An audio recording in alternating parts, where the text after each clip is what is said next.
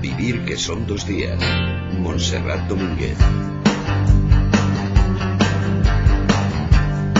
Pasan siete minutos de las 11 de la mañana, de las 10, si nos están escuchando desde Canarias. Y yo voy a pedir a todos los amigos que abarrotan hoy este auditorio del Museo del Ejército de Toledo que reciban con un fuerte aplauso a los miembros de honor del Club de Lectura de A Vivir, que son dos días. Manu Verastegui, Óscar López, tanto Monta Monta, tanto. Buenos días, Manu, Manu. Hola a todos. ¿Qué tal? Yo estoy feliz. Queridos, ¿Tú estás Estoy feliz? ¿Por mucho. qué? ¿Por qué? Porque te gusta venir a Toledo. Por ¿eh? tres motivos. A ver, ¿cuál? Bueno, va, va, lo del Barça ya. Más, No, no, más ese era el tercero. El primero era que estoy en Toledo, que es una ciudad preciosa. Claro. El- segundo que la, bueno, toda la gente muy amable. Y el tercero es que ganó mi Barça. Tres. ¿Cómo no? Imagínate ¿Cómo qué no día tengo hoy. ¿Es para lincharle o no es para lincharle? No. Manu Verastegui, tú Hola, también estás días. feliz, ¿eh? Yo estoy encantado, Te lo pero no noto- tengo ninguno de esos motivos así tan Te lo noto, materiales. te lo Estar en noto- Toledo, sí. Te lo Yo noto estoy en la encantado cara. de estar aquí. Te lo noto en la cara, la felicidad. Bueno, habéis eh, visto algo recientemente. Estamos viviendo una primavera llena de premios, ¿no? De premios Cada vez hay más. literarios. Cada Sí. vez hay más. Sí, pero no todos son los mismos, ¿eh? No, desde luego. Ahora veremos cómo hay, hay clases y clases en esto de los, de los premios. Oscar. Hombre, Marcos Giral Torrente, que acaba de ganar un premio de relatos, el principal premio de este país. ¿De relatos? Un, un libro de relatos. ¿Ha sacado un libro de relatos? Ha sacado un libro de relatos, le acaban de dar el premio. El premio es el segundo premio internacional de narrativa breve Ribera de Duero. Y además, fíjate tú que son 50.000 euros y luego tiene una particularidad muy especial y es que los escritores no se pueden presentar con seudónimo. Y eso no es habitual. Quiero decir, ahí todos los autores se sabe quiénes son. Y entre los finalistas estaban Lolita Bosch, estaba Pablo Gutiérrez, estaba Clara Obligado. Se ha llevado el premio con cuatro relatos que giran alrededor del tema del amor. Y francamente, bueno, porque es un autor que yo creo que hay que reivindicar mucho. Mm, Marcos Giral Torrente, de nuevo, en las librerías tuvimos la ocasión de charlar con él en este club no hace mucho, en un Sí, libro... Y el libro tiene muy buena pinta y yo estoy deseando leerlo. Y espero que con el premio le hayan regalado también una caja de botellas.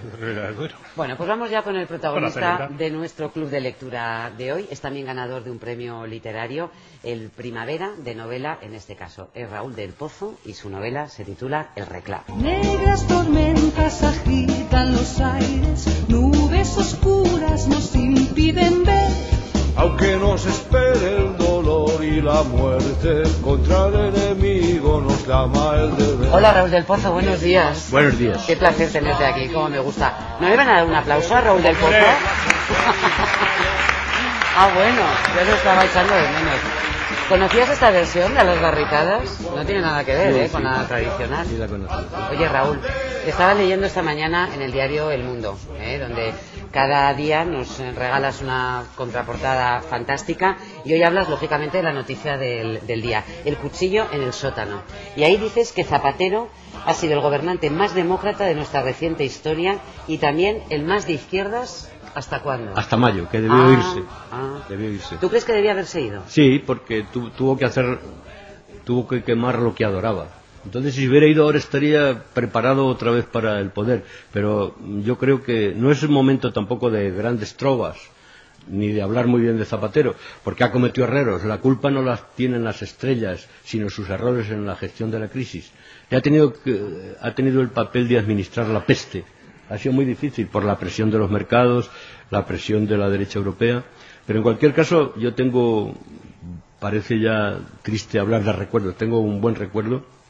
Creo que es un hombre de talante verdaderamente democrático y un hombre de izquierda, el- posiblemente el más de izquierda después de Azaña. Aunque, como te digo, a partir de mayo hizo el, el- programa de la derecha. Ya, es inevitable que yo le pregunte a Raúl del Pozo, que ya saben que es contertulio habitual de distintos medios de comunicación y hemos tenido eh, la ocasión de compartir muchísimo tiempo de tertulia y de análisis en estos últimos, en estos últimos He años. tenido la suerte de trabajar contigo. Y yo contigo, Raúl. ¿Y cómo ves el futuro del PSOE?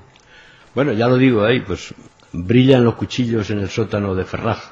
Eh, se abre una, una campaña difícil, extraña, y si hay primarias, de las primarias del PSOE puede salir hasta un cocodrilo. O sea que- ¿De verdad? sí. Sí. Bueno, yo primero quiero saludar A a Toledo. Toledo es la capital del imperio, es la ciudad de las tres culturas verdaderamente, es la ciudad del Greco. Alrededor del río hay églogas de Garcilaso y me acuerdo siempre de cuando el Greco mandó al Escorial en Angarillas uno de sus cuadros y cuando llegó Felipe II los vio y dijo esto tiene demasiadas novedades, no me interesa. Hay que, hay que pintar cuadros con santos ensangrentados para que no quiten las ganas de rezar por ellos. Toledo es una ciudad maravillosa. Por aquí pasa el Tajo, que nace donde nace mi novela. En ¿Es el Tajo? Sí, sí, el río de tu novela. Bueno, es el, el Tajo y el Júcar sobre todo. Ya. Nace allá en el Cerro San Felipe, nacen todos los ríos, casi todos los ríos de España. Con una azada se puede mandar al Atlántico o al Mediterráneo. Este decidimos que fuera al Atlántico. Es, eh, allí, en ese rincón de España, donde nacen los ríos, es donde se desarrolla esta novela. Hablamos de la novela del, del reclamo de Raúl del Pozo. Yo diría que el protagonista, la gran protagonista, el, el que ocupa todo el protagonismo del libro es ese río, ¿eh? más allá de luego de la historia y del contexto. Pero sí que me gustaría, Oscar, que tú, como siempre haces en este club de lectura, nos cuentes qué vamos a encontrar en el reclamo de Raúl del Pozo. Pues es una historia, entre otras cosas, es una historia de Maquis y el protagonista es, es Julián, un antiguo guerrillero al que encontramos ya jubilado junto al río Paraná en compañía de su esposa, una mujer polaca. Ahí llega un día un profesor universitario norteamericano que está haciendo toda una investigación sobre el tema y le propone que colabore con él. Él tiene muchas dudas porque tiene olvidado ese pasado suyo, al final acepta y eso significa un regreso no solo de nuevo a la sierra, no solo regresar a España, sino un regreso a su propia infancia. Y ahí vamos a conocer a los miembros de la partida en la que él estaba metido. Eh, Vamos a conocer a Grande, a Gafitas, a Bernardino, y vamos a conocer un hecho del que evidentemente no les voy a contar nada, un hecho que es importantísimo y del cual Julián quiere saber qué es lo que ocurrió. Con todo este argumento lo que ha hecho Raúl del Pozo es hablarnos de esa etapa tan importante de nuestras vidas que es la infancia, nos muestra todo eso sin querer hablarnos de quiénes son los héroes, quiénes son los verdugos, quiénes son las víctimas. Él no quiere entrar en ese tema. Es una novela donde también hay una cierta crítica a la memoria histórica. Y luego tiene algo que para mí es importante, y es que nos habla de ese momento de nuestras vidas en las que no tenemos más remedio que abrir el tarro de las esencias y recuperar esos recuerdos que teníamos ahí olvidados y que no hay más remedio que sacarlos a flote porque uno no tiene más remedio en muchas ocasiones que pasar cuentas con su propia vida. Y yo creo que eso es lo que hace Julián en esta Está novela. muy bien, mm, muy bien eh, analizado el libro. Yo, hoy, hoy estamos en el Alcázar de Toledo. El Alcázar de Toledo para mucha gente de este país es el Álamo. Es una historia eh, heroica. Como para otros, la defensa de Madrid es una defensa heroica, donde se han escrito canciones y se han escrito muchísimos libros. Cuando tú dices que no quiero meterme entre los dos bandos es porque yo creo que lo mismo el Álamo que la defensa de Madrid son hechos puntuales que están en el imaginario colectivo y que en cierta manera han dividido los españoles. Lo que yo intentaría decir en el libro es que no es que no haya dos bandas, hay dos bandos y los habrá siempre, pero que hay que tener respeto a todas las víctimas. Aquí los héroes, los héroes desconocidos, los verdaderos héroes desconocidos de este país son los maquis. En este país de buitres que se llamó, había tantos buitres, primero porque estamos cerca de África y después porque siempre hubo muertos. La historia de España ha sido una sucesión de matanzas. Los maquis son aquellos que no tuvieron sepultura, los verdaderos héroes desconocidos. En cierta manera tienen derecho a buscar sus huesos, pero no para lanzarlos unos huesos contra otro. Eso es más o menos, no, no, no es distanciamiento ni querer, ni querer no meterme en el asunto, sino decir que ya es hora de que la guerra de España quede como la guerra civil americana, con su álamo y con su defensa de Madrid, pero no echar los huesos unos a otros. A mí me parece que uno de los temas más importantes en este libro, y curiosamente hoy hablamos desde un museo que en, realidad son los eh, guardianes de la memoria, ¿no? Los museos lo que hacen es recortar, eh, re- mm, acumular recuerdos para que no lo olvidemos, ¿no? Y me parece que uno de los grandes temas de- del libro es la traición de la memoria. Es que la memoria es muy frágil y que puede recordarse como no fue y que hay que tener mucho cuidado con cómo se recuerda el pasado. Mm. Sí, estoy de acuerdo. Por ejemplo, ¿cómo vamos a pensar que la Guardia Civil de aquel tiempo era un cuerpo represivo? Claro, la mandaron a pelear en las montañas, pero ¿cómo vivían los guardias? No tenían ni para linternas. Comían, dormían en pajares y vivían una vida miserable. Y cuando el general, cuando el general toma la sierra y declara el estado de guerra, pues hay muertes de ambos bandos. Pero lo que quiero decir es que todos fueron víctimas.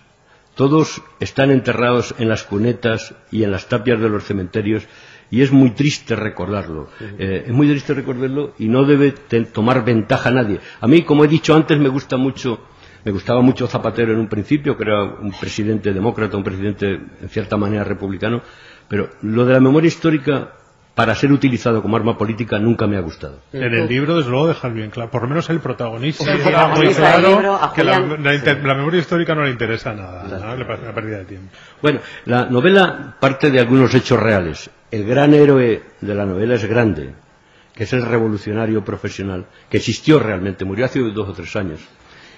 Eh, cuando la dirección del Partido de los Fusilados, que es el Partido Comunista, da la orden del rescate, hay un equipo mm, de maquis que vienen a rescatar a los maquis, a los que están en la montaña. Y hay una, el destino de uno de los protagonistas que no se conoce, que es el de Gafitas, que también fue histórico. La novela parte de hechos históricos, pero realmente, como ha dicho muy bien Monse, el protagonista de esta novela es el río, la vereda. Lo que yo veía de niño, que era como una película de John Ford, con ganados, con guardias, con maquis, con tiros. La novela, posiblemente como en aquel momento en la sierra, o- olía pólvora. Mm.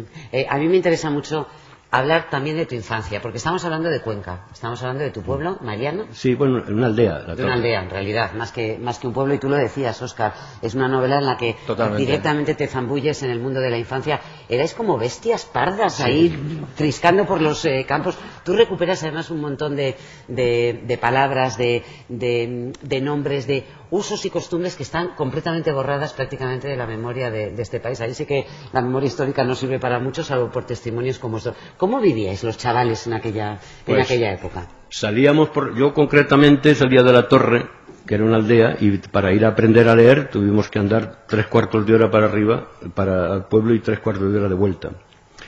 Y entonces en el camino encontrábamos unos hombres con chaquetas de cuero y fusiles atrás, eh, que nos daban latas de sardinas y nos preguntaban por cosas. Y ya nos habían dicho nuestros padres que no había que hablar nada con ellos. Y no sabíamos tampoco si eran guardias civiles o eran maquis, porque todos ellos, eh, los guardias civiles entraban a la brigadilla también disfrazados. Pero ¿cómo era aquella tierra? Pues era muy hermosa en el sentido de que era, era épica, que mm, estábamos llenos de la felicidad de la infancia, sin culpa, sin todavía sin ideas abstractas. Y yo no la recuerdo como salvajes. Yo creo que, bueno, es verdad que había uno que se follaba una burra, pero en fin, eso forma parte. ¿Te parece poco? Bueno, para, para decirlo claramente, no era una burra, sino una borrucha. ¿no? Una borrucha. Sí. ¿Cuál es, la- ¿Cuál es el matiz, la diferencia entre burra y borrucha? Es que no tengo Eugenia, que a mano no le puedo preguntar. Se parecía más a la de Platero, parecía, era más Que poética. era más mona. Era más mona la borrucha. Todo ¿no? eso, todo eso está en la novela, porque ese es Bernardino y ese niño que se encuentra a esos hombres con la cazadora de cuero es Julián, es también uno de los protagonistas, un Julián que tú lo cuentas muy bien en la novela. Él entra en la partida del maquis no por ideología, sino, por, sino porque tiene que sobrevivir. Y eso es lo que le ha ocurrido a muchísima gente que se ha encontrado en su vida en un momento histórico concreto y ha tenido que tomar una decisión. Nu- Nunca hemos elegido el frente, pero eso ocurre ahora. hemos estado en guerras mediáticas y nos tocaba a cada uno un frente. España es un eterno Ebro que no termina nunca. Eh, efectivamente, no podían elegir. Eran chicos que eran cabreros, los resineros, y se encontraban con los guardias, se encontraban con los maquis, se encontraban con los maquis, pues se iban con ellos y no sabían por qué. Pasaba la historia por allí y ellos no lo sabían. Igual que la resistencia italiana, hay canciones bellísimas. Igual que de la guerra de España hay canciones bellísimas. Estos hombres no, tu- no tuvieron ni una sepultura ni una canción. Murieron tristemente porque luego los partidos que jugaban al ajedrez en las cancillerías, o sea, en los países de Europa, jugaban al ajedrez, pero había hombres de verdad luchando. Y ellos no sabían que estaban luchando para la historia. Y, que- y luego llegó un momento de la reconciliación y todo aquello se tapó, se tapó.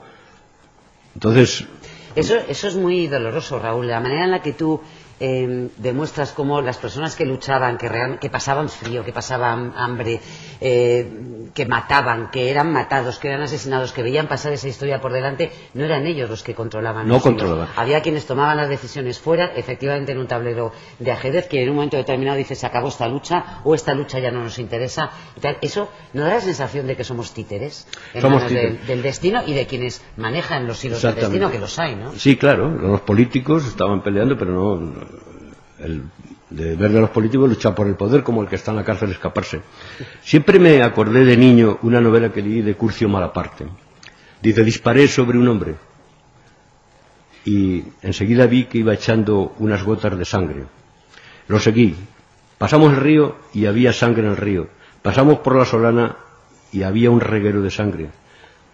Luego por, seguí por los barrancos, por los pinares y siempre iba encontrando una reguera de sangre. Hasta que hace unos días fui al hospital donde mi hermano se estaba muriendo y al morir echó por la boca un hilo de sangre. A mí esa cosa me impresionó tanto, me parecía como de Shakespeare.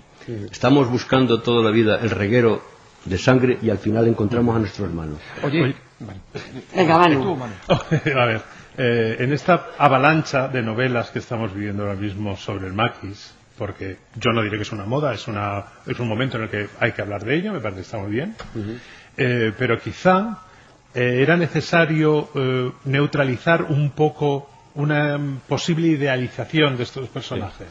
Bueno, eso yo intento no idealizarlo. Dices que hay muchas novelas, pero realmente, como ha dicho muy bien Montserrat Domínguez, esta no es una novela de Maquis. Es una Claro, y novela además so- yo no lo sobre- digo como un reproche, No, ¿eh? a mí me parece que se puede seguir escribiendo. No, pero es que no debemos. Yo creo que hemos insistido demasiado en la guerra civil. Es una guerra sobre el río, sobre todo el río, ese río que puede ser salvaje, que puede ser asesino, que es hermoso, que es incontenible. Eh, eso es lo que veíamos, y, y la chopera, y el puente, y los alimoches, y los buitres, y, y los halcones. Es todo lo que es. mm, He recuperado en cierta manera las primeras mm, versiones de, de mi niñez. Déjame, Raúl, porque le pregunte a Ana Cañil, que ha estado con nosotros esta mañana, a quien tú conoces bien. Ana Cañil es también ganadora de un, de un premio por una novela que tuvimos ocasión de hablar, La mujer del maquis, en la que hablas de, de otra situación geográfica. ensayo. Un ensayo, sí, perdón. No es una novela, puesto que no es, no es ficción. Pero a ti te, te llamó poderosamente la atención eh, lo que vimos en el Museo del Ejército ayer, cuando tuvimos oportunidad de pasear aquí, sobre el maquis, porque sí que hay algunos restos también, algunos rastros, algunas armas. Sí, ¿eh?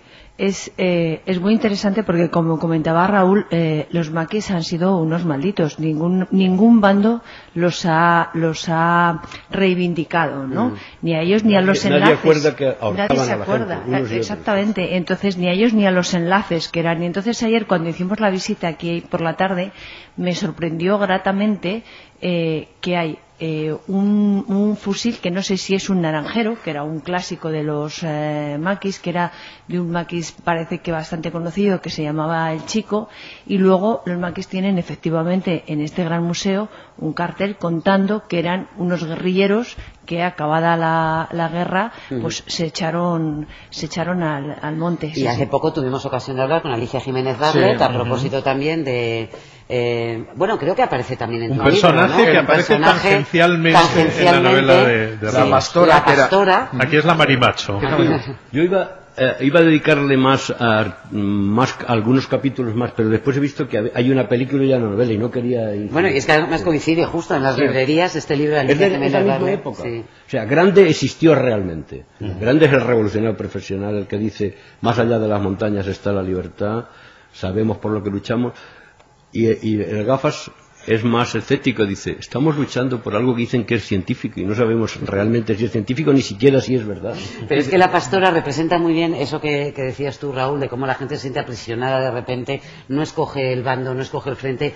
En algunas ocasiones no siempre La es pastora así. sí, ¿eh? No la siempre pastora así. es porque la humillan mucho por su condición claro, sexual. todo Exactamente. Recordemos que era un hombre, ¿eh? aunque Sí. luego pasó la historia Ah, como, como como mujer. la pastora, era un hombre que pensó que era una mujer durante mucho tiempo y como tal la criaron y que, y que no, no era así. Y tanto, con esa ambigüedad. y fíjate tú que una cosa que a mí me llama mucho la atención ha sido que tanto en la novela de Raúl como en la novela de Alicia Jiménez Barlet y en las otras que hemos leído, a mí me llama mucho la atención todo el tema que tiene que ver con la vida tan terrible que pasaron eh, en esas zonas rurales con la presencia de los maquis, el tema, por ejemplo, de las delaciones, la traición, Ah. el miedo, Sí. y eso está reflejado en todas esas, es decir, cómo se, tú lo comentabas, se ahorcaba o se mataba al que se suponía que Se había ayudado a los maquis, Judas. al que se suponía que era un chivato de la Guardia Civil, o sea, todo el mundo salía perdiendo. Así es. Bueno, y hay una parte muy interesante en todo el tema de los maquis y es que una cosa además son los maquis en sí mismos y otra cosa los enlaces, que eran muchísimas mujeres, muchísimos familiares de esos eh, maquis. Por ejemplo, en la zona que yo conozco, en el Val de San Vicente, a sesenta y tantos vecinos los metieron en un camión y eran simplemente enlaces o que habían llevado pan o que, o que simplemente habían dado de comer a un maquis que llegaba por la noche con fusil en, en ristre. Entonces, y, y les caían, les juzgaban con consejos de rey, les caían cuatro, seis, ocho, diez, doce años, ¿no? Eso, ese concepto de la traición, eh, como una losa permanente, lo más fuerte. me parece otro de los hilos de la novela, de lo más duro posiblemente, el vivir permanentemente con el miedo, no de lo que te espera al otro lado, sino posiblemente lo que tienes detrás o incluso a tu lado, ¿no, Raúl? Sí, ¿no? Llega un momento, bueno, en cierta manera mejor no recordarlo porque no tiene nada que ver ETA con la resistencia, la resistencia de los maquis que fue una resistencia por la libertad, quiero decir, aquello podían estar equivocados pero luchaban por la democracia y esto es otra cosa. Pero la la infiltración en estos movimientos de resistencia es, es, es una obsesión, se convierte en una neurosis y lo más mm, bonito que cuentan los supervivientes es que cuando llegaban, cuando una vez rescatados que llegaban a Varsovia, a Moscú, a París no porque ya no dejaban, eran recibidos con flores como héroes y a los 15 días ya no sabían dónde meterlos, porque estorbaban a todos los partidos, estorbaban incluso a los partidos de izquierda. Como, mm, como has visto, Monse, hay tres, tres mm, clases de ma- maquis. Los más divertidos, los que dicen cosas más bellas son los anarquistas, evidentemente. Mm, es verdad, y lo reflejas ahí también la Los están los cangrejos, los fusilados. Sí, El Partido de los Fusilados, el Partido Comunista, el Partido de los Cangrejos, digamos el Los partido- cangrejos, ¿por qué eran los cangrejos? Bueno, porque ya lo dijo Los. Lenin, que ya sabes que a veces van un poco para Ah, atrás. a veces van un poco para atrás. Bueno, una novela de una dureza extraordinaria en algunas de sus concepciones. Y de un lirismo extraordinario de un lirismo, literariamente. Exacto, y de una libertad eh, que transmite ¿no? a la hora de, de recordar cómo era ese, esa cuenca o esa serranía y ese río de tu juventud, Raúl. De todas maneras, niñez. aparte de la égloga de Toledo, lo más bonito que he visto esta mañana son tus dos hijos. ¿eh? bueno, pues Raúl, ha sido un auténtico placer que estés aquí con nosotros, que vaya muy bien este reclamo. Seguiremos leyéndote como siempre en las páginas del diario El Mundo. Gracias, Raúl. Vamos ahora con las recomendaciones.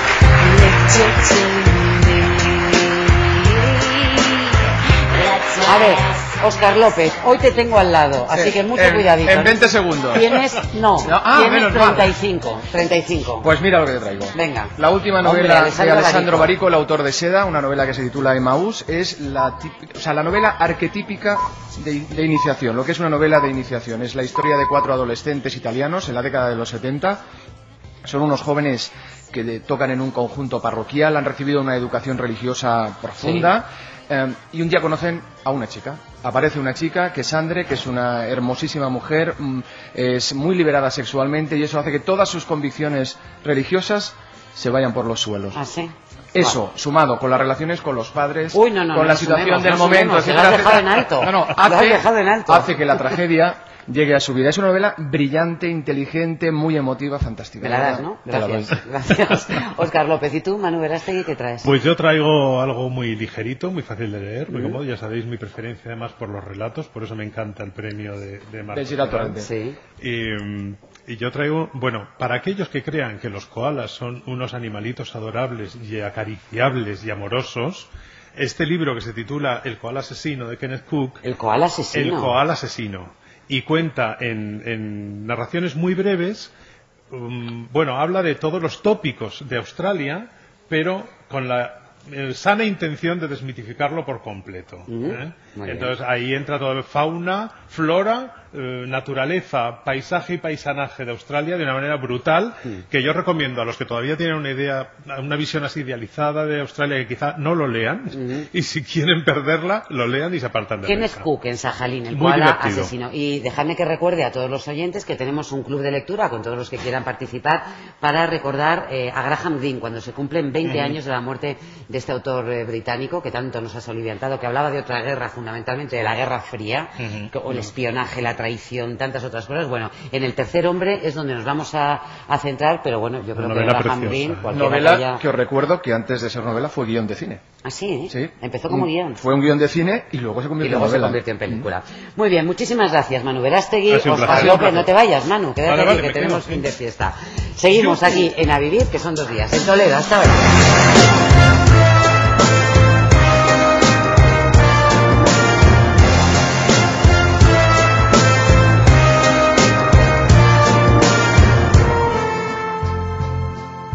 Que son dos días. Montserrat Domínguez.